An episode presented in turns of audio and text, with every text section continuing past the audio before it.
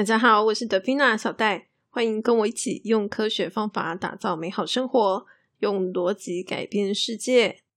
最近呢，我看了一本书，叫做《高胜算决策》，我觉得里面有很多概念啊，都跟我的观念是很符合的。那么呢，我也预计说要做一集来分享这一本书的内容。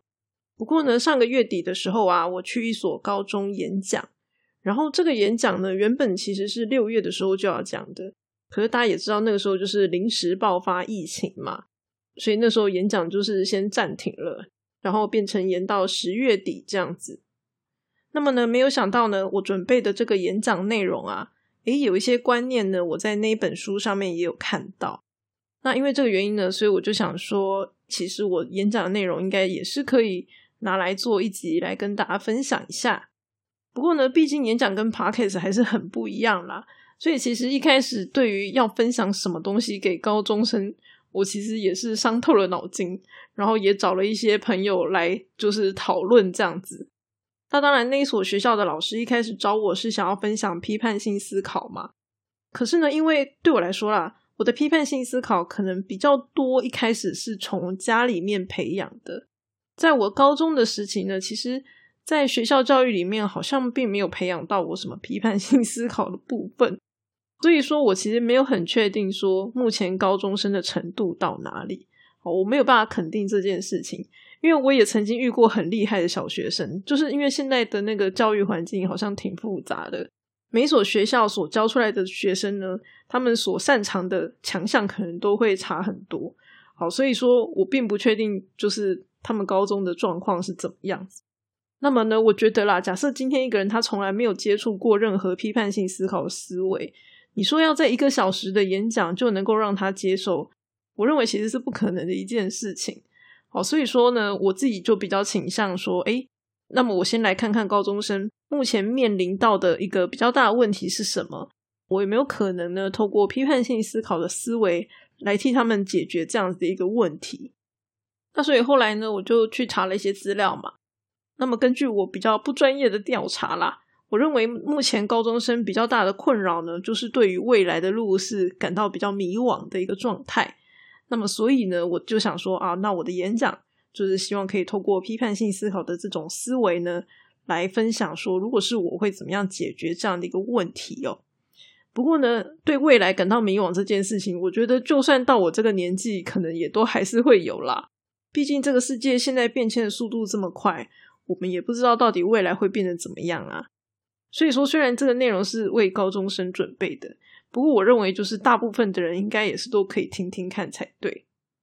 所以呢，我今天就是想说，诶，把我演讲的一些重点的思维。来分享给大家。不过，当然，我的演讲其实当初准备的时候是用五十分钟下去准备的，所以说跟这个 p a r k e t 的内容其实算是完全不一样的。我这边就是只讲重点，这样。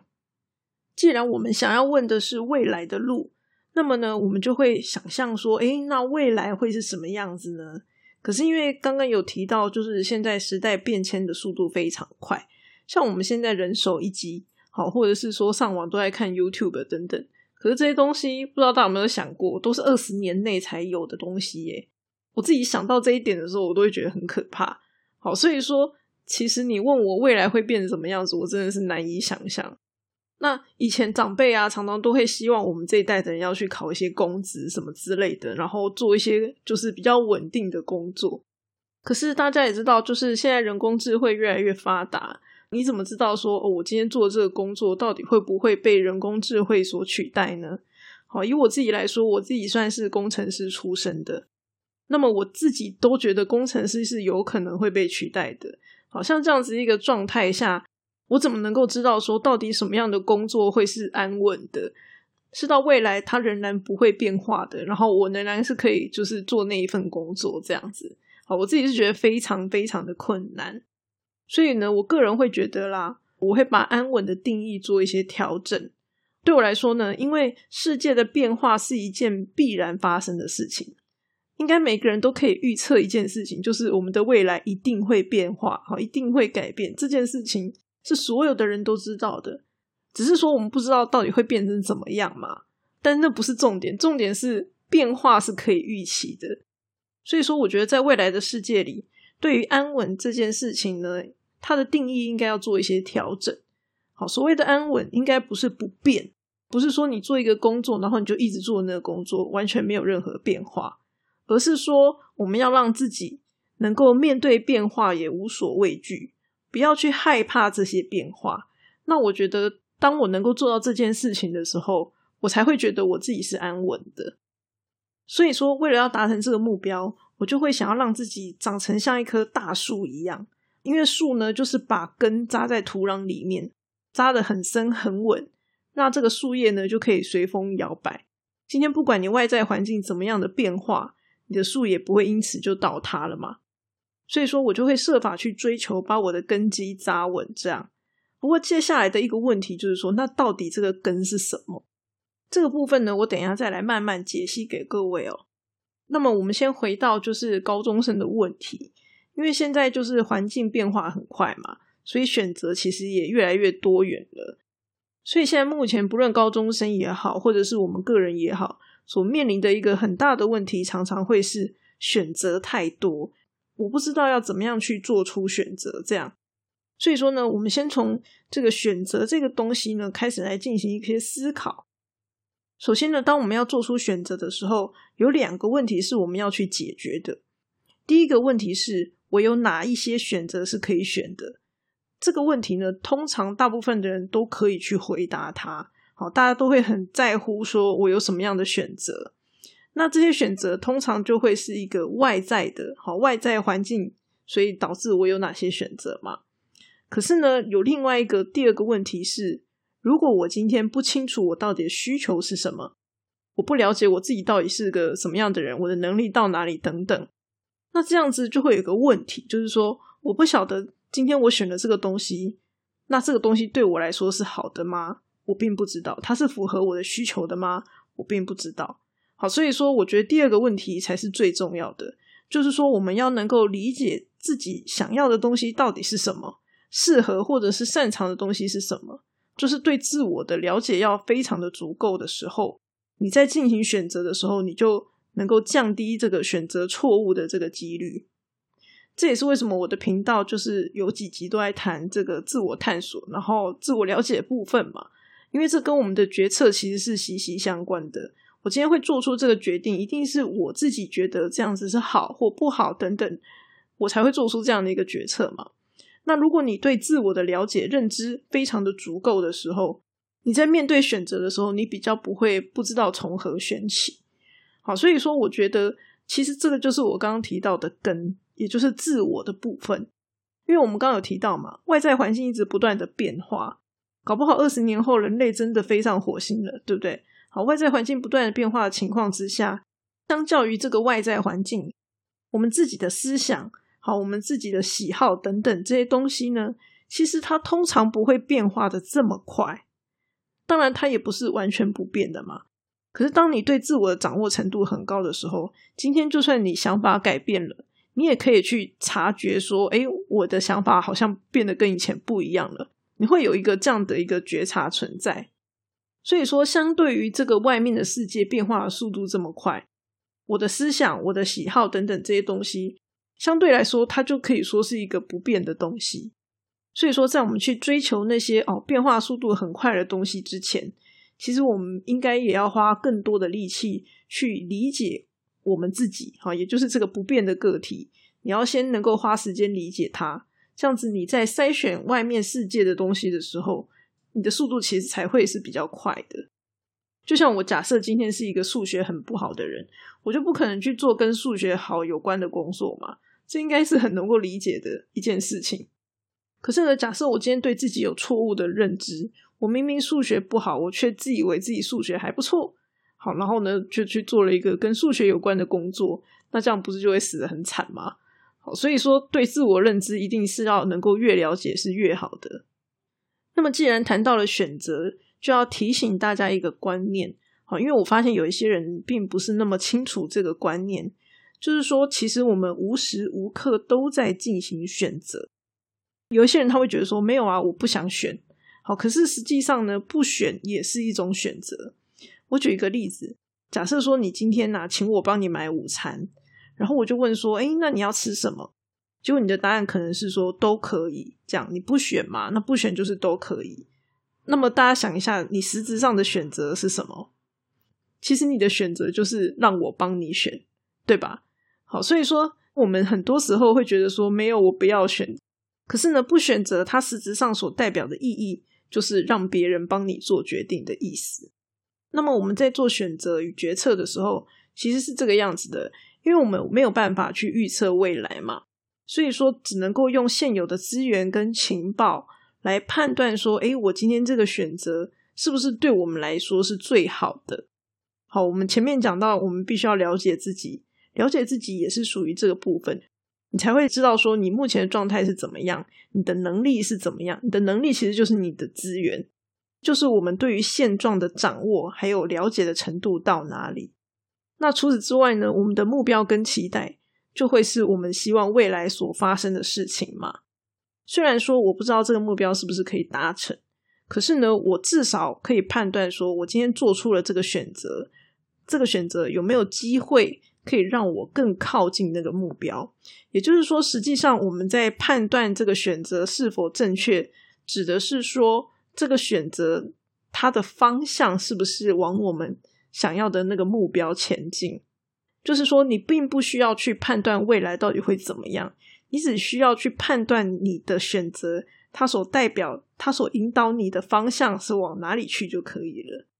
如果今天这个选择，他没有办法把你带到你希望的方向，而是带到一个错误的方向的时候，那我们就会认为它是一个不好的选择。比如说，你生病的时候要不要去看医生？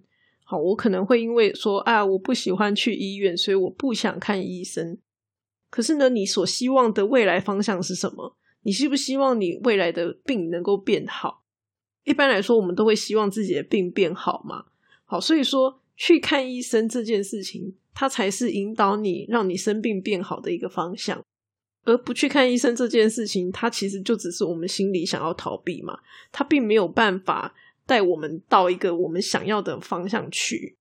可是呢，通常我们都会选择心里想要的那个方向哦，我的逃避，然后我不想面对的那种心情。哦，通常我们都会选择这个错误的方向，哦，而不会去理性的思考说，好，我今天。目标未来是那样，然后我要朝那个方向去。我们通常不会这样子，那就是因为这样子，所以选错就是一件非常常见的事情。不过，可能生病看医生这只是一个小事嘛。好，也许呢，你在家里多喝水、多休息，那病也会变好，就不是太严重。可是呢，如果今天是一个比较大的事件的时候，好，或者是它影响层面比较大的时候，其实我们就应该要就是更理性的去做出判断。做出一个对我们来说更好的选择才对。那不过当然，有的时候我们并不知道说这个选择会把我带到哪一个方向去。好，那所以这个时候我们是可以做一些尝试的。比如说，诶，我不知道我喜不喜欢写程式，好，喜不喜欢当工程师？那在我真的努力成为工程师之前，我是不是可以用某些方式去体验这个工作，或者是说用旁观的方式？看看工程师的生活是怎么样子，这样子的话呢，我可能不用花个三年五年，好来发现说，哎，原来我不适合当工程师。也许我花一两个月就可以知道说，哎，我是不是适合这个工作？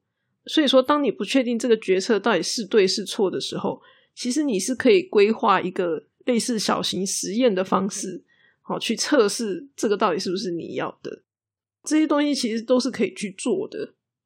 那么，大部分的人其实。并不会去仔细的思考我们每一个选择对自己的影响，或者是它的意义到底是什么。然后，通常我们都只会关注在比较少数、然后重大的选择上面。可是呢，实际上，我觉得很多的那种大型的错误或是不幸的事件，它都是一些很微小的错误选择累积而成的。所以说，其实在一个重大事件发生之前，通常都会有好几次的机会。然后这个机会是你可以阻止这个事件发生的，可是每一次的机会呢，我们都选错了，好导致最后这件事情就发生了，好常常会是这个样子。所以说，生活中所累积的这些微小决策，大部分人不会去注意，但我个人是觉得它其实是很重要的。那当我们重视细节的时候，其实也可以帮助我们去观察这些机会的出现。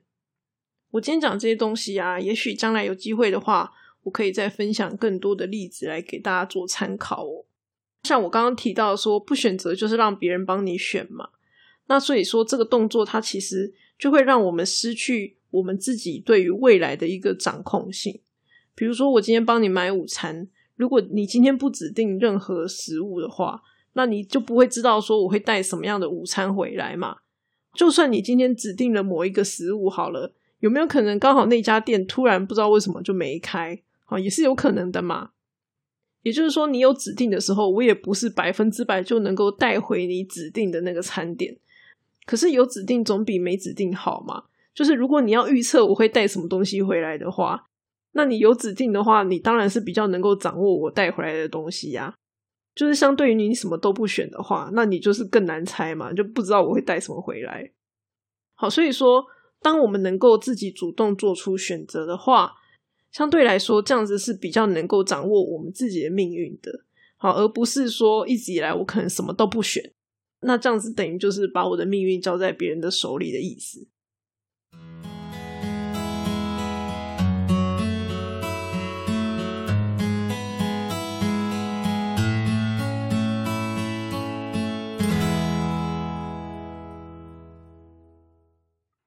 那么最后一个观念，我觉得我比较少听到啦。但是呢，在《高胜算决策》这本书里面也有出现，然后我也觉得它还蛮重要的，所以也想要跟大家做一个分享。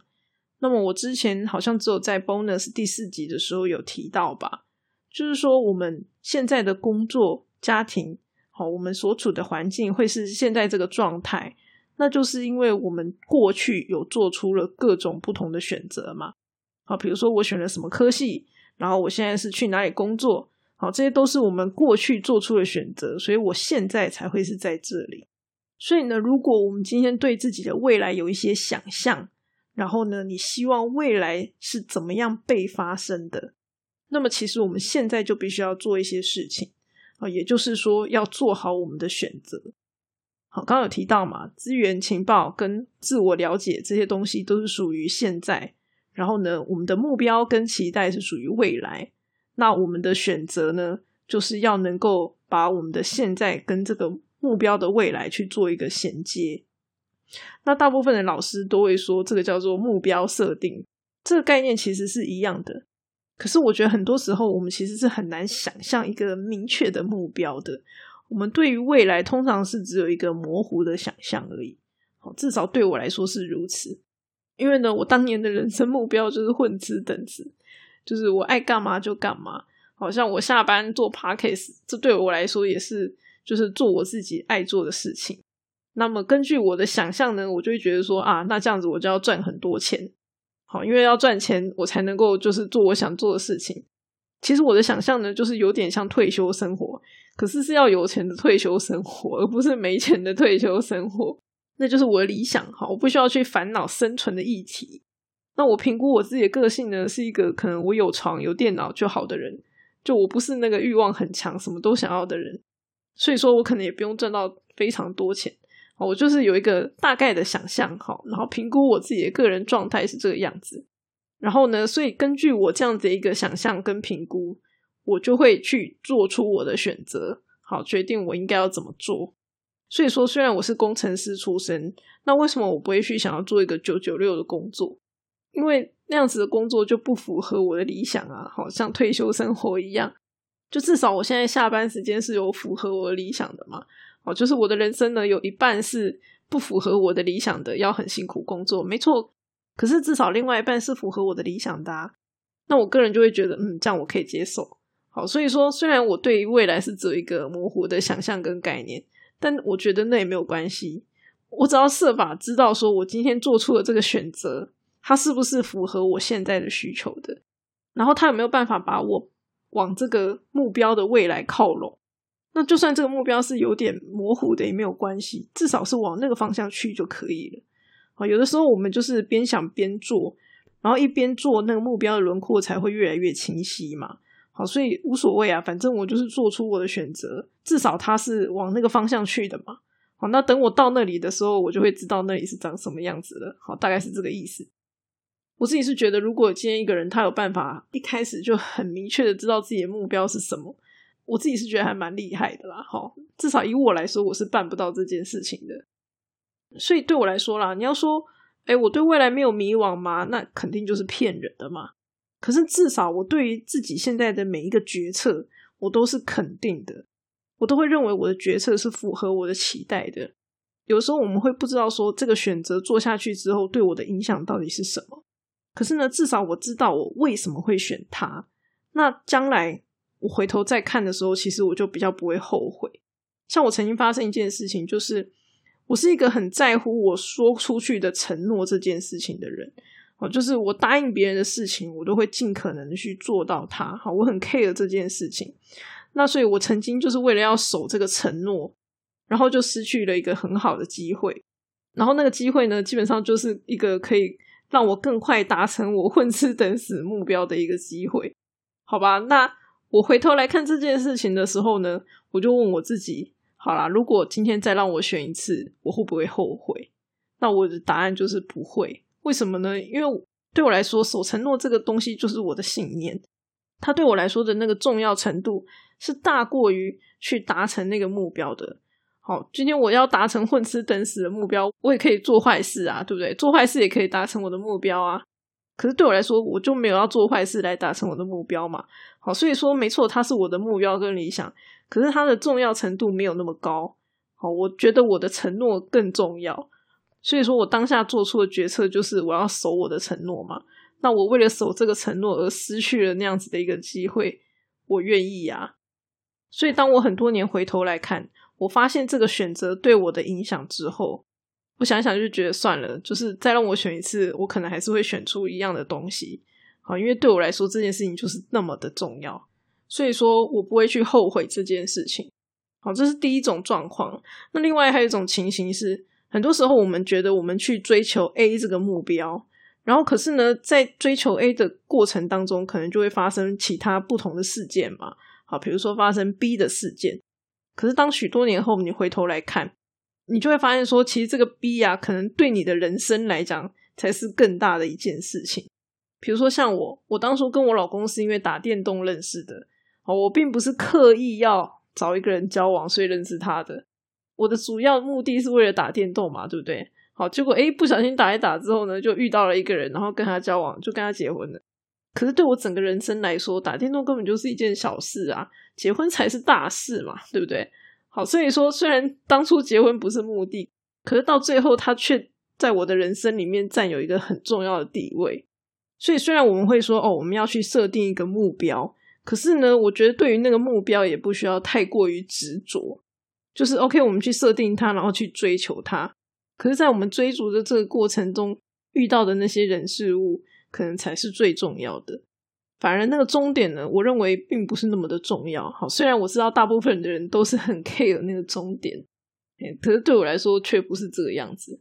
因为说句老实话，人最后的终点就是死亡嘛。好，大家的终点都是一样的，所以重点是你在这个过程中你遇到了什么，然后你过得如何。对我来说，那个才会是比较重要的一件事情。